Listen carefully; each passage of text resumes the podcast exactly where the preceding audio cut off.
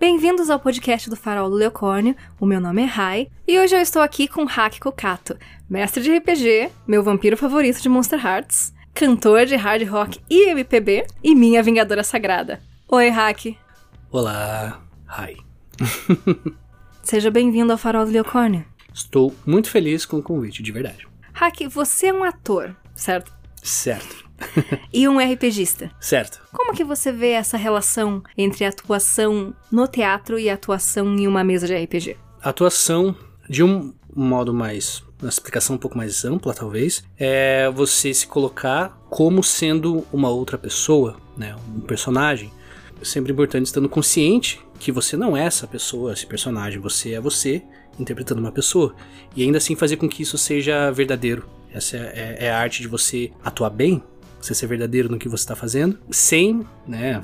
Você não vai cometer todos os crimes de um vilão para saber como ele se sente. Você eh, consegue estudar esse personagem e se colocar no papel dele, contar a verdade dele. Isso você faz como um ator. No RPG a gente tem esse mesmo processo que talvez a gente não perceba quando a gente está interpretando, que tem uma construção que a gente faz. Fica mais claro essa separação entre o, o jogador e o personagem, justamente por não se tratarem de, de uma atuação para uma peça, você não está querendo convencer uma plateia, você está querendo se divertir com seus amigos. Mas o princípio é mesmo. Você, como pessoa, é, se colocando no lugar de outro. Fez sentido o que eu falei? Fez perfeito sentido o que você falou. Entra um pouquinho na próxima coisa que eu queria perguntar para você, que é quais são as similaridades e as diferenças entre atuar bem ou atuar de uma maneira comprometida em uma peça e em uma mesa? No que, que elas se aproximam e no que, que elas se afastam? Basicamente, você atuar bem e você jogar bem significa que você está acreditando no que você está fazendo. Quando você está num palco, você tem que fazer com que as pessoas que estejam na plateia e também quem está atuando junto com você acredite naquilo. Você está contando a verdade daquele personagem. E uma vez que você faz isso, uma vez que você é verdadeiro, os outros atores vão ser verdadeiros também com você. E a plateia vai conseguir olhar para você e falar isso não é um ator, isso é o personagem que eu tô vendo. Eles fazem essa relação, a plateia faz essa relação. No RPG é a mesma coisa, tirando a plateia. Que você, como personagem, está ali para convencer o outro personagem que você é real.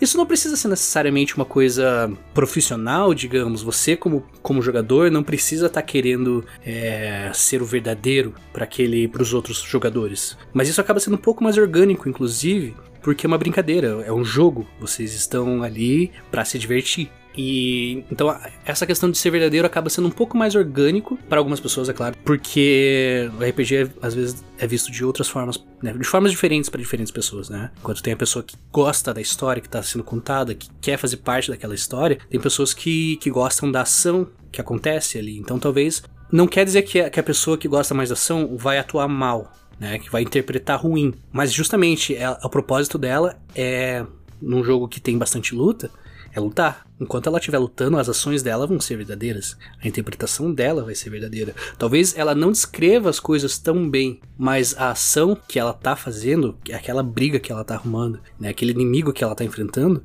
é, a intenção dele é fazer sangrar. Existe verdade nisso. Por isso que eu falo que é mais orgânico. As pessoas que estão jogando não sabem necessariamente que estão interpretando. Elas estão cumprindo com a vontade delas, que é chegar em determinado lugar, derrotar determinado inimigo.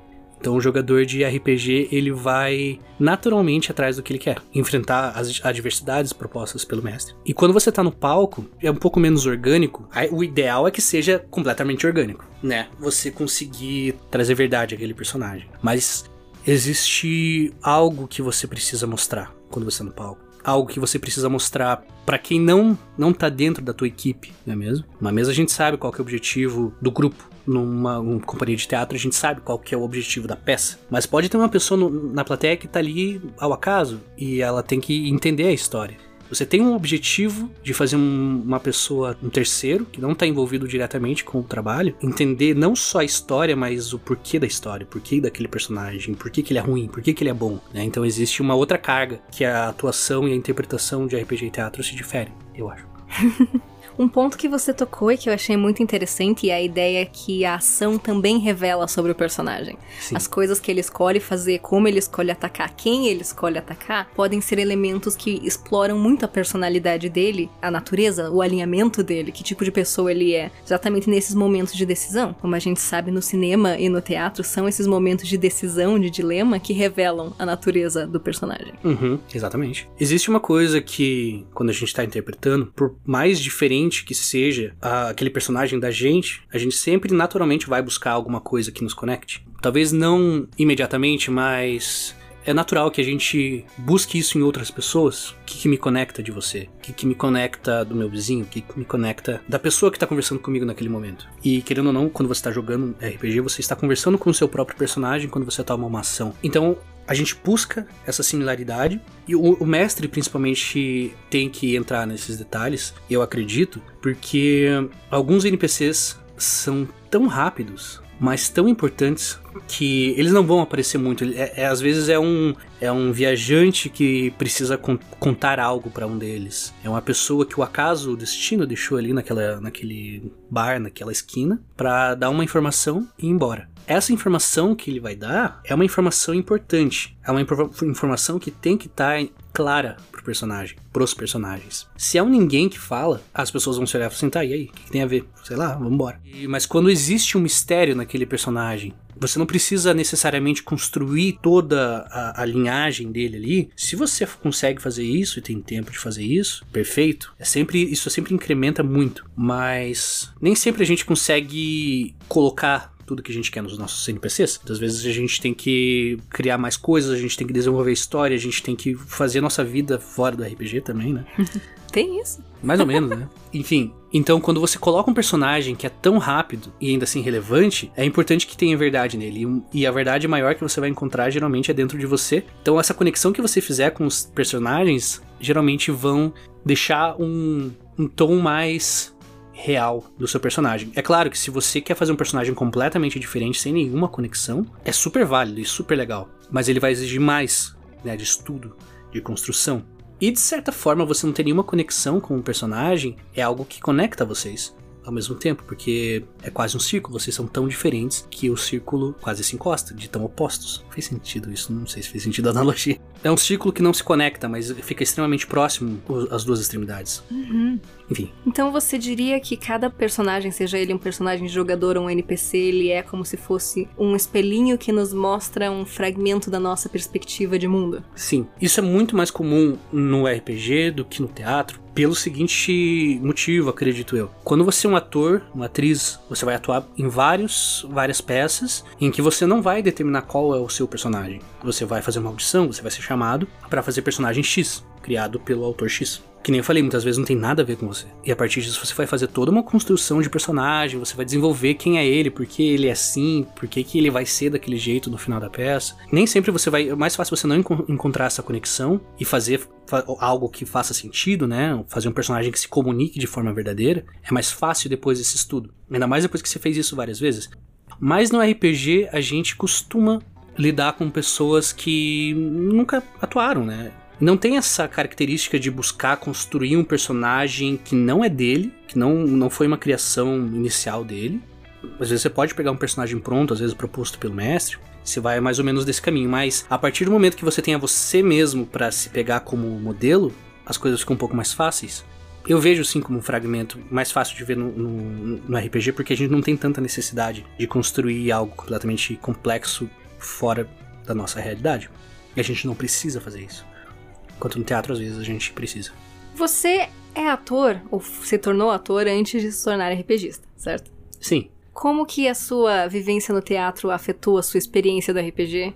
Na verdade, eu virei RPGista antes de virar ator. É que é um pouco confuso porque a- as minhas experiências iniciais foram um pouco confusas e praticamente as minhas experiências positivas positivas se iniciaram quase que junto com o teatro. Foi coisa tipo mês ou semanas assim. Então, meio que nasceu junto a minha experiência positiva com o RPG, com a, a minha atuação. Claro que eu já tinha uma experiência de palco por causa de banda e tudo mais, mas e apesar de que eu- hoje eu vejo que eu interpretava no palco, cantando, era uma coisa eu estava interpretando um vocalista, que eu não era de verdade, assim, mas eu gostava de me imaginar um vocalista, e eu era um vocalista muito diferente do que eu pessoalmente fazia coisas no palco que eu não fazia na minha vida. Eu tinha uma persona de palco. Exatamente. Como que isso influ... é, é meio difícil realmente por conta dessa, dessa proximidade das duas coisas. Eu acho que quando eu comecei a jogar RPG, eu tinha uma, uma visão muito. como se eu estivesse vendo um filme. Isso inicialmente. Depois eu comecei a entender que era um personagem atuando em um filme. Mas então eu tinha uma determinada cena que eu tinha que acreditava que existia uma forma correta de seguir. Existia um objetivo e eu tinha que agir para aquele objetivo. Só que isso gera um pouco de inconsistência no seu personagem, porque um objetivo nem sempre vai ser. Você quer chegar em determinado lugar, determinada cidade.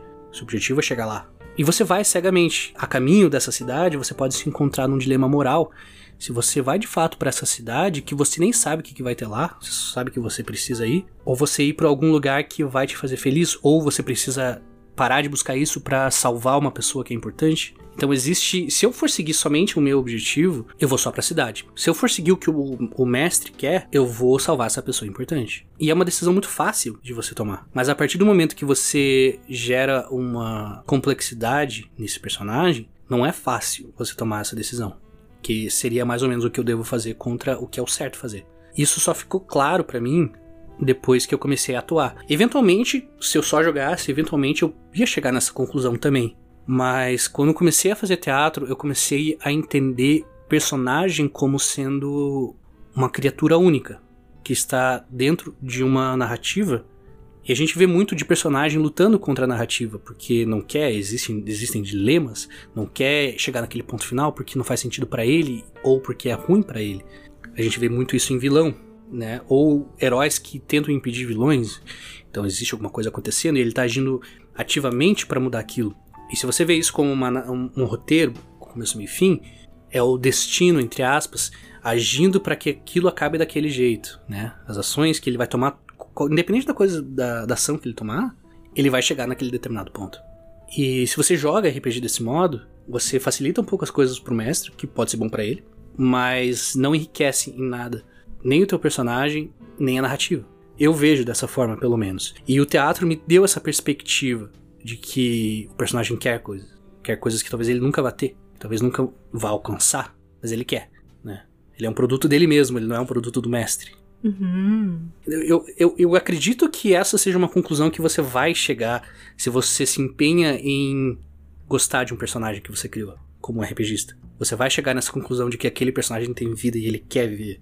Mas no meu caso, esse processo foi acelerado um pouco mais por entender a, o quão bom é ter essa complexidade. Acho que é isso. Uma coisa que nós conversamos mais cedo é que a diferença entre muitas vezes uma peça de teatro e um filme e um jogo de RPG é que uma história de RPG ela não cabe inteira na cabeça de uma pessoa só, ela é maior do que uma história que caberia só na concepção e na criatividade de uma pessoa, ela é colaborativa. Então isso que você diz sobre você tomar decisões que podem às vezes ir contra a ideia do mestre da história, acabam enriquecendo a história, tornando ela mais complexa, mais dinâmica, menos previsível muitas vezes. Exatamente. É, eu não sei se com os escritores acontece desse modo, mas tive meu momento escritor e comecei a escrever. Comecei a escrever uma história, e a coisa que mais me divertia nessa história era quando eu determinava que, de, que certa coisa ia acontecer, aquilo ia acontecer de tal modo. Mas eu fazia uma pausa, comia alguma coisa, não sei, descansar, e começava a pensar sobre um personagem específico. E de repente eu colocava na minha cabeça que aquele personagem não queria que aquilo acontecesse e aquilo mudava ou a visão da cena, como ela ia acontecer, ou simplesmente é, não só mudava a cena, mas como mudava a história, porque aquela cena era importante acontecer. E a partir do momento que ela não aconteceu, muita coisa mudou. É um efeito dominó. Isso acontece porque aconteceu. Foi uma sorte. Eu parei de escrever, parei com meu raciocínio, aquela linha de raciocínio, para fazer outra coisa e de repente me veio essa ideia. É uma coisa que vai acontecer algumas vezes. No RPG, e geralmente é uma coisa que vai fazer um plot twist, talvez, que quem estiver lendo não tá esperando aquilo, porque nem você tava esperando. Você simplesmente escreveu aquilo porque, né, devaneio e Vou colocar para ver o que, acontece. Quando você tá jogando RPG, isso acontece o tempo todo.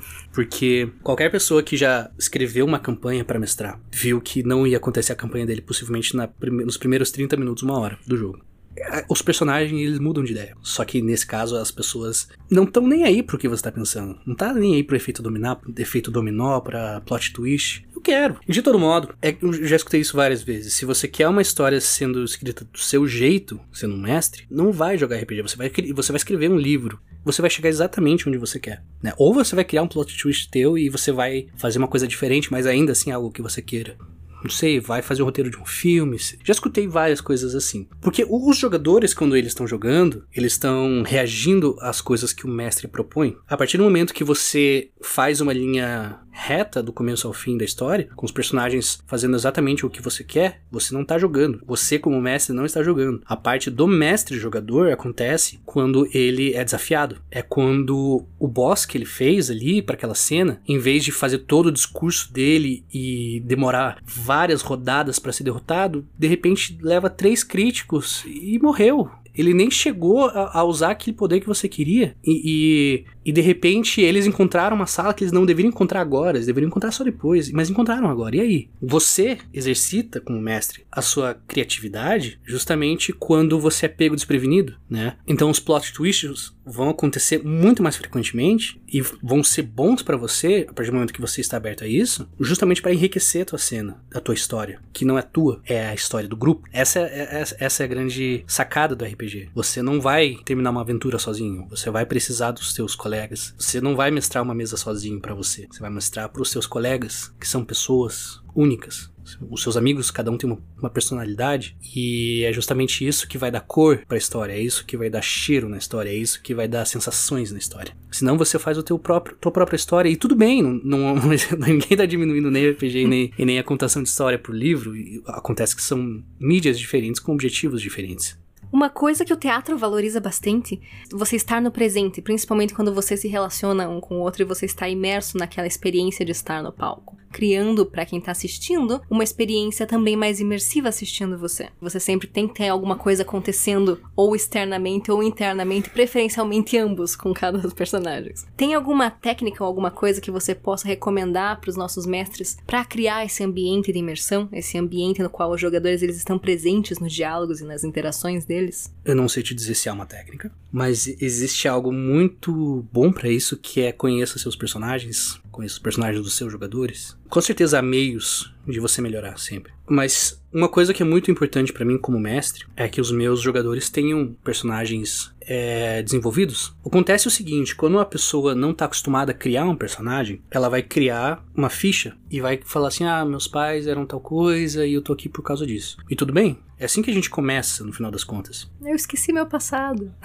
Esqueci meu passado. Mas nada disso é ruim por menos criativa que você veja a história do seu player, vem uma coisa muito importante que é conversar com ele sobre o personagem dele. Porque às vezes basta você perguntar uma ou duas coisas que ele começa a pensar sobre. Porque criação de personagem é uma coisa básica para nossa vida. A gente faz isso o tempo todo quando a gente tá imaginando com uma pessoa que a gente tá conhecendo agora é de determinado modo. Ela age de determinado, determinado jeito. A gente cria isso, a gente vai criando um personagem para a pessoa que a gente está conhecendo. Por isso que às vezes a gente se impressiona com algumas pessoas, porque a gente cria um conceito sobre ela. Só que fazer isso propositalmente, né, parar para pensar sobre isso, sobre essa criação é algo que a gente tem que desenvolver. A criatividade é um músculo, né? Um músculo que a gente tem que trabalhar o tempo todo. Porque assim a gente não é uma questão artística, essa questão da criatividade é uma questão de vida mesmo. A gente vai usar criatividade para tudo que a gente fazer na nossa vida, né? Mas enfim, quando você conversa, você coloca questões para o seu player. Né? Ou quando você é um player, você coloca essas questões, você tá sem ideia, você fez o esqueci meu passado. E de repente você se pergunta, a partir de que momento eu tô consciente? Eu não lembro nada de determinado ponto para frente. E qual que é esse determinado ponto? Em que momento eu comecei a existir? Que interesse eu tenho pelo meu passado que eu desconheço? Eu não tô interessado em nada do meu passado, beleza? E qual que, que eu vejo para mim daqui para frente? A partir do momento que você,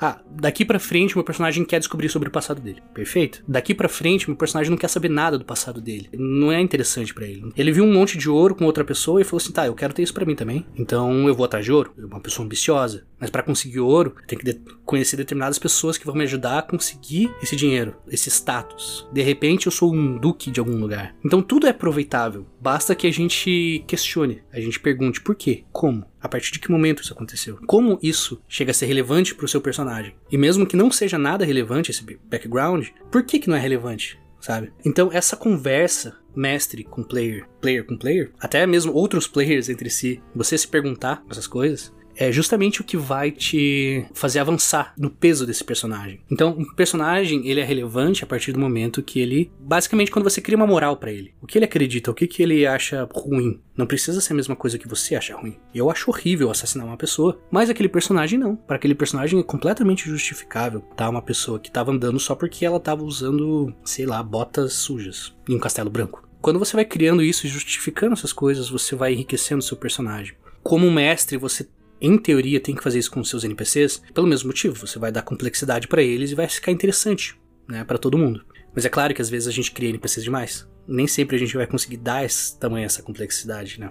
Mas eu acho que me o melhor meio de você conseguir desenvolver um personagem antes da, da campanha, no caso, é você conversar. Conversa consigo mesmo, se for o caso, mas conversa com outro player, conversa com o mestre, mestre conversa. Eu acho que como mestre é legal ter iniciativa de você parar uma hora com, com determinada pessoa ali para falar assim, mas e aí, qual que é o motivo desse personagem? Né? Por que, que ele tá dançando essa dança? Por que, que ele tá falando desse jeito? Por que, que ele não se importa com determinada coisa? Eu acho isso completamente divertido, você discutir personagem. E muito revelador, porque às vezes você fala coisas que nem você sabia sobre o personagem. Você justifica alguma coisa que você nem estava preparado para justificar. E a partir disso tem toda uma história que começa a surgir na tua cabeça. Enfim, converse converse sobre o seu personagem, discuta sobre ele. Isso cria um background sólido. E essa solidez de background dá muita segurança para você saber quem esse personagem é. Exatamente. Eu, eu começo, costumo pensar muito disso. Quando eu não sei o que fazer com o meu personagem, quando eu não sei que caminho ele deve tomar, eu costumo pensar um pouco no passado dele. Como ele chegou onde ele chegou. Quem são as pessoas do passado dele? A resposta do que fazer agora às vezes está justamente no que você fez no passado, no que outra pessoa fez no passado. Quando você cria o background, você tem para onde olhar. Você tem, quando você tá parado na história, sem saber para onde ir, a partir do momento que você olha para trás, coisas se revelam. Talvez o caminho que você deseja tomar, talvez o questionamento por que, que eu tenho que escolher um determinado caminho para trás é uma solução. O background ele vai enriquecer a tua história, as tuas ações e para um bom mestre atento, o seu background vai fazer com que a história se modifique completamente. Não só o teu background vai influenciar na história, mas a maneira como você se relaciona com ele. Ah, eu era apaixonado por determinada garota e eu ainda amo ela. Em determinado ponto da história, pode ser que você, você reveja essa pessoa, talvez, que o mestre sabe que você é apaixonado por ela e coloca ali para te provocar. Mas você agora veja que ela não é tudo aquilo que você pensava. Isso mudou o teu background, de certo modo. É a garota que eu mais amava no mundo. E agora ela é uma pessoa horrível, ou ela é uma pessoa que não tem. não era aquilo que eu pensava que ela era. E isso enriquece demais a tua história. E assim como o mestre colocou aquele personagem para te provocar, ele vai usar esse personagem de diversas formas para te provocar. Então ele pode ver que você não tá mais apaixonado por ela. E a partir desse momento ele vai tentar fazer ela mais interessante para você. Ou vai fazer com que ela seja ainda mais ruim para você olhar, sabe? Vai ser uma, uma personagem negativa para você. Ele vai reforçar esse negativo, esse lado negativo. Eu acho que tem uma coisa muito importante que a gente tem que ter noção quando a gente fala de background: é que o desenvolvimento da história, como mesa, é o, o, o background desse personagem a partir de agora. É como a gente vê o nosso passado vai chegar em um determinado ponto da minha vida em que eu vou parar e vou olhar para trás e falar assim, ah, teve aquela vez que eu gravei um podcast e isso mudou muita coisa. E acontece a mesma coisa no, no RPG, o seu background ele não termina quando você inicia a mesa, o seu background, pelo contrário, ele se estende conforme você continua a mesa. Você não pode ver ele como uma rocha sólida que nunca muda, você vai ver ele como um jarro de água. A água está sendo colocada nesse, nesse jarro. E você determina quando ela para de receber essa água. Geralmente é quando você, o personagem morre, no final das contas, porque quanto mais informação você tem, mais peso você tem como personagem. Por isso que quando você cria um background meio fraco, você não conseguiu desenvolver nem consigo mesmo, nem com outros players, nem com o mestre, não tem problema também, porque o seu background vai ser formado também conforme você vai jogando. O jogo é o seu background. A mesma coisa acontece quando você fala que esqueceu o seu passado. O cara que você acabou de derrotar ali é o seu passado já. E se um dia você encontrar a família desse cara? Você já tem um background suficiente para falar assim: eu matei a família desse personagem. Por isso que eles me odeiam. Não é porque a história está correndo e não é porque é uma história fictícia que ela não seja real para aquele personagem voltando naquilo que eu falei, de que tem que ser verdade tudo que você faz na atuação. Tem que sentir que é verdade. Não é a sua verdade, mas é a verdade daquele personagem. Por isso que o background enriquece. Você consegue confiar mais em alguém que tem um passado, por exemplo. Ou que tem uma relação com o passado, independente de qual seja. E muito do que o personagem é, pelo menos para mim, se forma a partir do momento que você começa a interpretar. Frequentemente eu imagino os meus personagens de uma determinada forma, e daí quando eu começo a jogar eu vejo aquele personagem tomando decisões e tomando ações que eu não teria antecipado antes do começo da campanha. E uma parte dentro de mim pensa: "Ah, então é assim que ela é. Nossa, que interessante." Para muitas pessoas, entretanto, embora isso seja empolgante, elas não sabem exatamente a técnica ou como ampliar a interpretação delas, como se entregar para aquilo, como estar naquele momento e fazer o que elas gostariam que o personagem fizesse. Gritar, bater na mesa ou se comover, elas se sentem um pouquinho travadas. O que, que você diria para essas pessoas? Qual é o caminho das pedras para elas seguirem para conseguirem ir ampliando e estendendo a interpretação delas pro nível que elas gostariam que os personagens delas tivessem? É um pouco difícil para mim falar isso, porque eu particularmente às vezes fico travado em determinadas questões. Mesmo no palco? No palco é diferente, porque no palco eu já tenho um caminho a seguir, porque eu conheço o roteiro. Isso me dá um pouco de segurança. Eu não tenho medo de atuar num palco. Justamente por isso. E porque eu tô confiante também na minha arte de improvisar, que justamente eu desenvolvi no RPG. Mas eu sei os caminhos que eu devo tomar, então eu não tenho tanto medo. Agora, quando eu tô jogando, minhas decisões são definitivas. E existe uma diferença entre você estar tá numa mesa e você estar tá no palco? As pessoas que estão num teatro esperam que você se deite no chão, você grite. Elas estão contando com aquilo.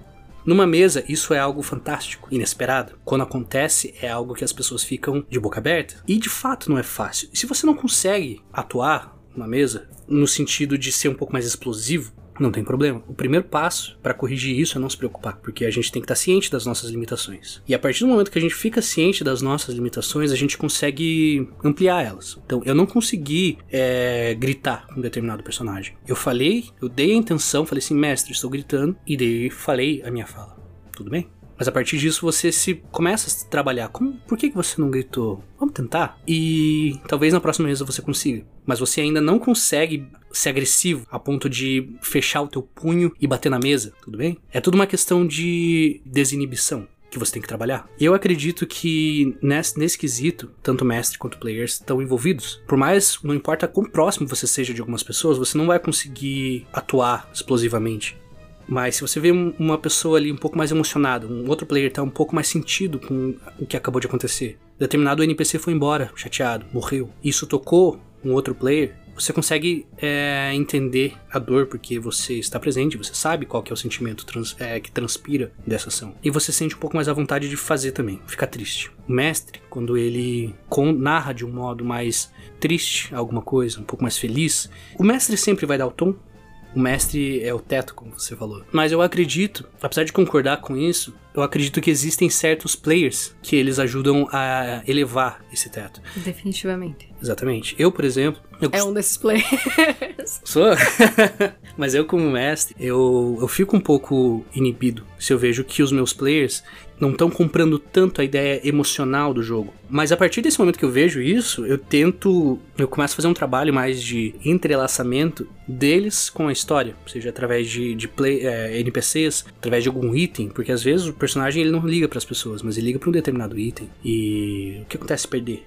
A partir do momento que eu desenvolvo, isso é um trabalho um pouco mais extenso, então não tem como você esperar isso em duas, dois dias de jogos, não, você tem que fazer um pouco mais. E a partir desse de, de determinado ponto, você sente que aqueles personagens vão chorar quando tiver que chorar.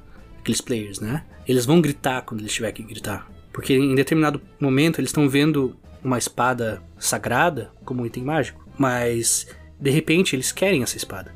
Não sei. Espada. Eh, eh, outro personagem lá que eu não gosto quer, um NPC que é, eu vou pegar para mim, já só para ele não ter. E de repente essa espada retribui ele de algum modo. Ele não quer, de repente ele não quer mais emprestar essa espada para ninguém. Talvez ele até pegue um outro, uma faca, às vezes, para matar determinados inimigos, porque aqueles inimigos não são, não valem aquela espada. Eles não merecem morrer por aquela espada. E de repente, se você tentar tirar essa espada desse personagem, ele vai ficar puto com você. O player vai ficar, como assim você vai tirar isso de mim? Eu acabei de fazer um monte de coisa aqui, você vai tirar essa espada de mim? E daí há uma sobreposição entre os sentimentos do jogador e os sentimentos do personagem?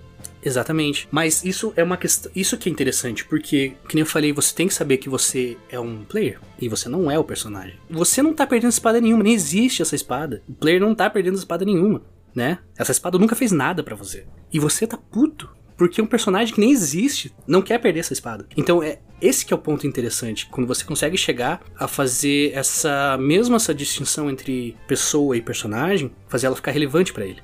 Ou às vezes você ainda não liga muito para essa espada. Você sabe quão importante ela é. Você já se pegou um pouco a ela. Você tirar, tirou. Eu tenho noção de que é só uma espada. Mas aquele outro player sente a tua dor. E ele não gostou disso. Talvez ele tenha se apegado a algum item dele e viu que o mestre tá fazendo. Tá castigando, entre aspas, o outro player. Eu vou me apegar ao meu. Eu vou cuidar do meu.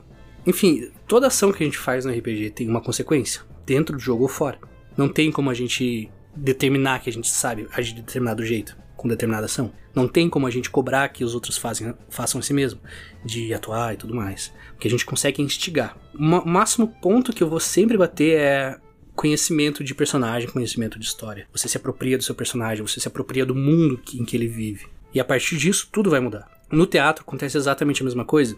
Você pode fazer um personagem, te contrataram para fazer um personagem X. Se você não conhecer a história desse personagem, as pessoas não vão se impressionar com, com ele. Nem você vai se impressionar com ele. É uma pessoa lendo um texto. Mas a partir do momento que você cria coisas para ele, né, você trabalha essas coisas, ele começa a ter um peso. E as pessoas não precisam saber tudo o que aconteceu com esse personagem que você criou na sua cabeça. Elas não precisam, porque elas estão vendo que coisa, coisas aconteceram com ela.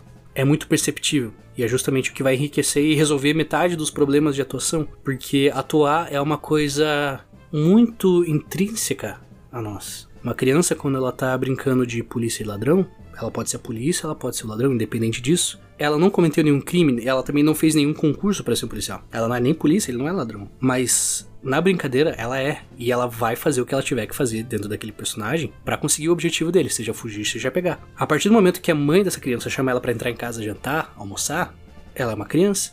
E isso é uma coisa que falta muito em atuação. Essa distinção com verdade. Que nem eu falei, a criança é uma criança, ela não é um, um, policial. Mas enquanto ela está brincando de polícia, ela vai fazer o que for necessário ali na brincadeira para cumprir com o objetivo dela. Você é, é Hamlet. Você não é de fato Hamlet, você está interpretando Hamlet. E você tem que vingar o seu pai. Você vai fazer o que for necessário para vingar o seu pai. E não é uma pessoa que está interpretando Hamlet que vai falar ser ou não ser, eis a questão, que vai fazer com que o público fique chocado com o assassinato de Polônio, não é uma Ofélia que irá se matar por amor, que vai chocar as pessoas, que vai fazer elas sentirem pena não só dela, mas de Hamlet com os, o que aconteceu, né, o caminho que ele está trilhando por vingança. Se você não tiver verdade nessa brincadeira de atuar, nada disso vale a pena. Se é só um papel, é só um papel. O que você define como personagem é sempre o que vai transpirar na sua interpretação. Se ele não é importante para você, ele não vai ser importante para quem tá vendo, para quem tá interagindo com ele. Então é isso. Você traz verdade, você traz um background, metade dos teus problemas tá resolvido. Então você cria uma verdade a respeito do seu personagem dentro de si e baseado nela, pouco a pouco você vai dando forma com as suas ações, as intenções e as, aos movimentos daquele personagem as interações dele com os outros. E isso vai dando liberdade para os seus outros companheiros jogadores terem a mesma liberdade e agirem da mesma forma. Porque vocês são um grupo como personagens e como jogadores, vocês são um grupo a gente tende a definir os limites a partir do que o outro está fazendo. Mesmo quando você extrapola esse limite, você o faz porque você sabe que existe um limite. Você quer impressionar, talvez. Então você faz um pouco a mais do que os outros estão fazendo. E os outros vão te acompanhar. Por mais que demore um pouco, se você insistir nesse nessa tua atuação, eventualmente as pessoas vão se sentir mais à vontade de gritar com você, talvez ali. Talvez até peça desculpas depois da mesa, porque não queria te ofender e, e nem te assustar, né? Mas você vai vendo que tá tudo bem atuar. Você vai vendo que não tem problema. Assim como você vê que eu nunca vou conseguir, não sei, me explodir de um jeito assim tão convincente. Talvez nunca consiga. E tudo bem. A partir do momento que. Porque veja que às vezes é esperado que você sofra de determinado modo. Mas você tem que saber aproveitar tudo que acontece, inclusive o que não acontece. Então você não consegue se sentir, é, se ferir daquele modo. Você não sabe como é aquela dor. Talvez aquela dor seja diferente de todas as, as outras dores. E ao invés de gritar de dor, você simplesmente se cale. Não existe grito que extraia tudo que é de dor em você. Não tem por que gritar. O silêncio, às vezes, ele é muito mais cruel do que qualquer outro som. Todo mundo sabe que o silêncio machuca muito, dependendo do contexto. Então, gritar de dor numa mesa é muito massa, mas nem sempre você vai conseguir. E se você não conseguir, por que não? Tudo é construído no RPG. Tua ação é construída. A espadada que você dá é construída. Quando você mente para alguém, você construiu aquela mentira. Por que você não pode construir uma nova verdade sobre dor? Por que você não pode construir uma nova concepção de emoção tudo é muito alterável no RPG, e essa é a grande beleza dele. Você pode manipular tudo que tá ao seu redor, inclusive dentro de você. Sim, eu concordo. Hack, esse foi o papo mais incrível sobre atuação que eu já tive. E isso porque as pessoas ouvindo não sabem que a gente tá falando disso há seis horas praticamente antes de começar o podcast. E eu tô triste que tá acabando. Hack, você é um bardo da vida real. De certo modo. Então, para nos despedir dos nossos ouvintes, o que que você vai cantar para eles para dizer tchau? eu não sei o que cantar. Ué, pense. Você vai me fazer fazer isso, né? Existem duas músicas que eu selecionei pro Eric, o vampiro de Monster Hearts. Parte do motivo de eu ter selecionado elas é porque elas trazem instrumentalmente uma sensação um pouco mais dark e um pouco mais sutilmente sedutora, de certo modo. Uma delas é You're So Dark, do Arctic Monkeys. E essa música, ela é mais pelo contexto de ser um personagem obscuro e também pelo instrumental, mas nesse caso bem mais pelo, pela música. Letra. You got your H.P. Lovecraft, your Edgar Allan Poe, you got your unkind of ravens, your murder of crows. catty eyelashes, and the Dracula cape. Been flashing triple A passes at the cemetery gates, cause you're so dark, babe. But I want you hard, you're so dark, baby. Muito obrigada pela sua presença e pela sua conversa, Haki. Eu que agradeço mais uma vez pelo convite. Eu tô sem jeito agora, mas estamos aí. A todos que estão nos ouvindo, muito obrigada por ter ouvido esse podcast. Se você quiser ler mais sobre RPG, sobre interpretação e sobre mestragem, nos visite no Farol do Leocorne. Quem sabe você escuta o Hack cantando lá mais um pouquinho. Até a próxima!